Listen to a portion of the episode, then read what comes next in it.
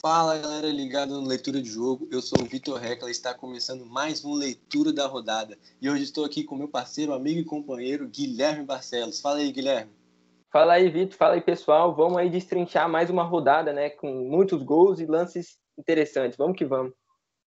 Vamos lá, começar essa rodada aí com um jogo antecipado, né? Que foi entre Sport e Corinthians. O Sport que venceu por 1 a 0 o gol do Igor Maidana. Sim, vitória importante para a equipe aí do, do técnico Jair Ventura, que está em ascensão, subindo aí na tabela. Foi o terceiro jogo da equipe aí do esporte sem perder, a segunda vitória seguida. Vale destacar também aí como ponto positivo a estreia né, do Thiago Neves aí, que tem tudo aí para ser um dos principais jogadores, causa muita repercussão lá nos torcedores. E do outro lado, ponto negativo, né? Mais uma derrota aí para a equipe do Corinthians, que não vem bem. A saída do, do treinador também não surtiu muito efeito, então é, fica esse ponto de interrogação enquanto é a equipe corintiana. Né? É, pelo lado do esporte, né, tem um destaque o Igor Maidana, ele que treinou a cobrança de pênalti durante a parada aí é, para a pandemia, né, e vem marcando muitos gols com as, as penalidades, né. Agora a gente segue falando de Atlético Paranaense 1, Bahia 0, o gol marcado por Christian, né, o jogo que aconteceu lá na, na Arena da Baixada.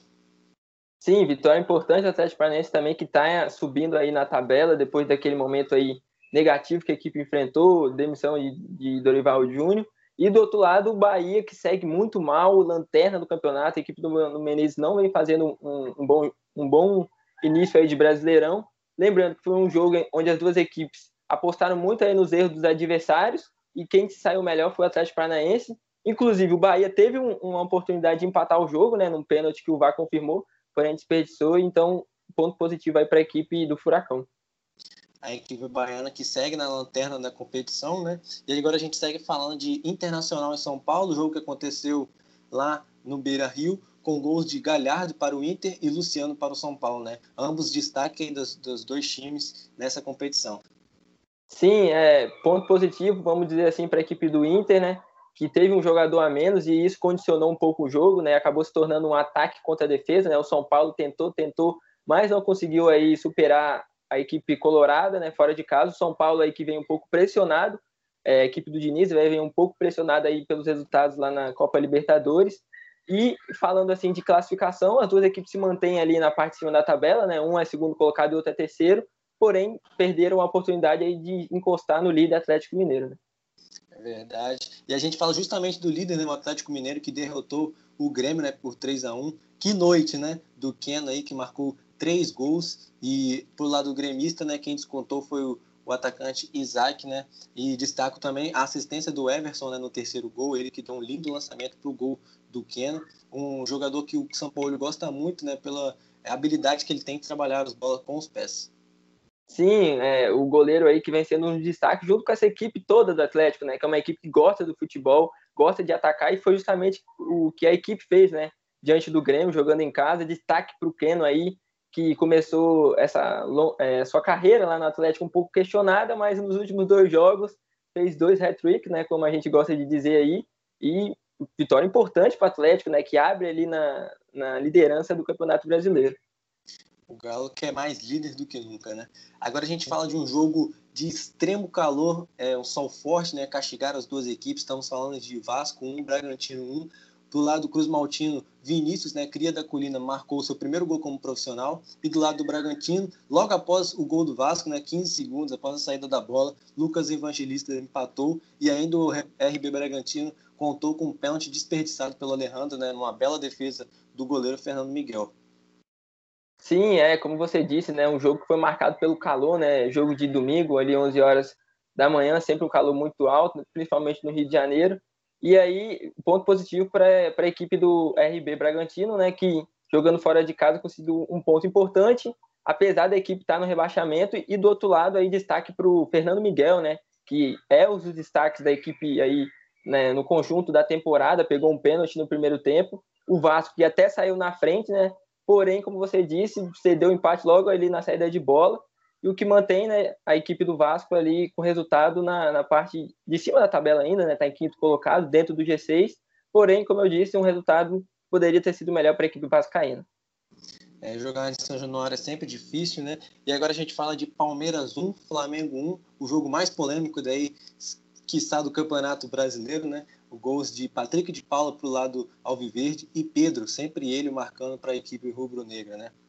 Sim, o Pedro aí que vem sendo um dos principais nomes também do Flamengo na temporada, substituindo bem o Gabigol. Ele e o Arrascaeta, que foram os dois principais jogadores dessa equipe do Flamengo, que em meio a essa polêmica, nessa batalha judicial do jogo, se ia ter ou não ia ter, eles conseguiram corresponder diante de um Flamengo que estava muito desfalcado, mais de 20 atletas, inclusive o próprio treinador, porém é, conseguiram sair lá de São Paulo com um resultado importante, um, um ponto sempre importante, ainda mais contra o Palmeiras, e o destaque também aí para o goleiro né, do, do, Flamengo, o Hugo, que foi o grande nome da partida, grandes defesas.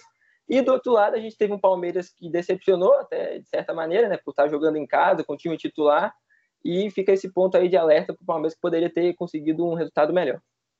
Você citou bem, Guilherme, o Hugo, né? É, goleiro aí que perdeu o pai recentemente, né? Alguém que sempre apoiava ele no esporte e fez belas defesas, salvando aí o Flamengo é, da derrota, né? Um ponto muito precioso com a molecada do Flamengo que deu conta do recado aí, né?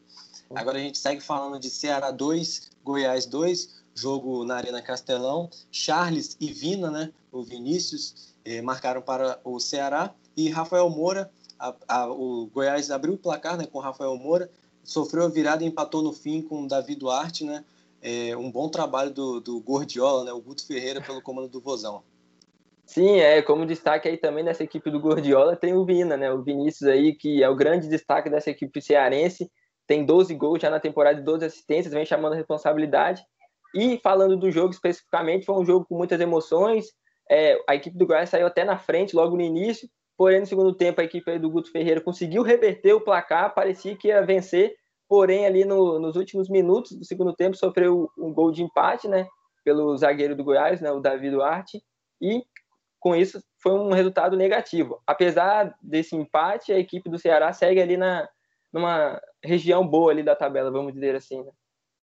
É, o empate que resultou no, na demissão do técnico Thiago Largue, né? Ele que após aproximadamente 40 dias, né, deixou o comando do Goiás. Até quando, né? Ah, vai sobrar para os treinadores.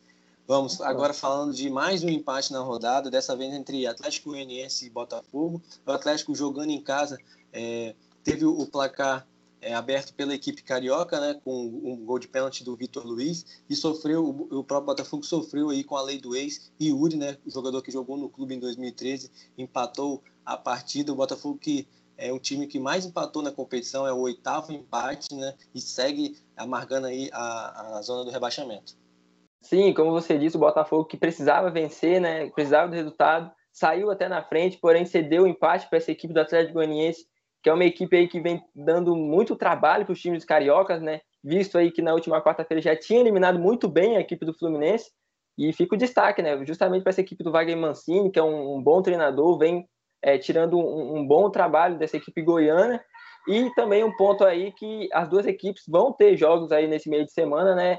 Jogos adiados da primeira rodada. Então vamos ver que acontece principalmente do lado do Botafogo, que precisa aí é, conseguir bons resultados para sair dessa zona de rebaixamento. É verdade, as duas equipes têm a chance de reabilitação aí no campeonato. E agora a gente fala de outro empate, né? Essa que foi a rodada dos empates. Jogo entre Santos 1, Fortaleza 1, jogo na Vila Belmiro. Madison abriu o placar após o cruzamento do Marinho. E Gabriel, o lateral direito é, da equipe é, cearense, empatou no segundo tempo. Né? Um ponto muito importante para o Fortaleza, né? visto que a Vila Belmiro é sempre é difícil né, jogar contra a equipe Santista, mas a equipe é, da Baixada Santista muito um time muito misto, né, devido à, competição da Libertadores, né, algo que recorrente assim no brasileiro essa questão do rodízio entre os atletas, né, o Cuca que sempre que vem fazendo um bom trabalho, né, com a, com a equipe paulista. Sim, como você disse, um ponto importante aí para a equipe do, do Rogério Ceni, né, o Leão que por estar jogando fora de casa conseguiu um ponto importante, mas vale destacar aí que se as duas equipes tivessem vencido, né, caso tivessem vencido esse jogo, teria dado um salto importante Resultado assim que não foi bom de modo geral, né? Porque as duas equipes se mantêm ali na mesma faixa da tabela, um em sete, um em oitavo, outro em nono, né? E destaque também para o time do Santos, que já está focando aí já na, em outras competições, que é a Libertadores, no caso. Né? É verdade. E, Guilherme, eu queria deixar uma pergunta aqui, falando do Marinho, né, que tem sido o nome da, da equipe Santista. Saber de você se você acha que o Marinho é realmente o nome desse campeonato brasileiro até o momento. É, Vitor ele é um dos principais nomes. Eu não, eu não, consigo te afirmar se ele é o grande principal nome, porque tem outros jogadores, o próprio Galhardo aí, que é artilheiro do campeonato, o Cano, o, o atacante argentino do Vasco, mas o Marinho está aí com certeza entre os dois, três principais atacantes do, do Campeonato Brasileiro, e isso credencia né, ele para próximas convocações aí, ele já está na lista de observação do Tite, aí, então tem tudo para realmente ser um, um nome possível para a seleção que precisa, querendo ou não, de, de atacantes. E o Marinho tem muita qualidade, vale ressaltar isso, né? É um dos grandes destaques aí da equipe paulista na competição. E agora a gente fecha a rodada falando do show tricolor, né? A torcida que canta para para ver que começou o show do tricolor. Venceu a equipe do Curitiba por 4 a 0, né? Gols de Michel Araújo, que marcou seu primeiro gol com a camisa do Flusão.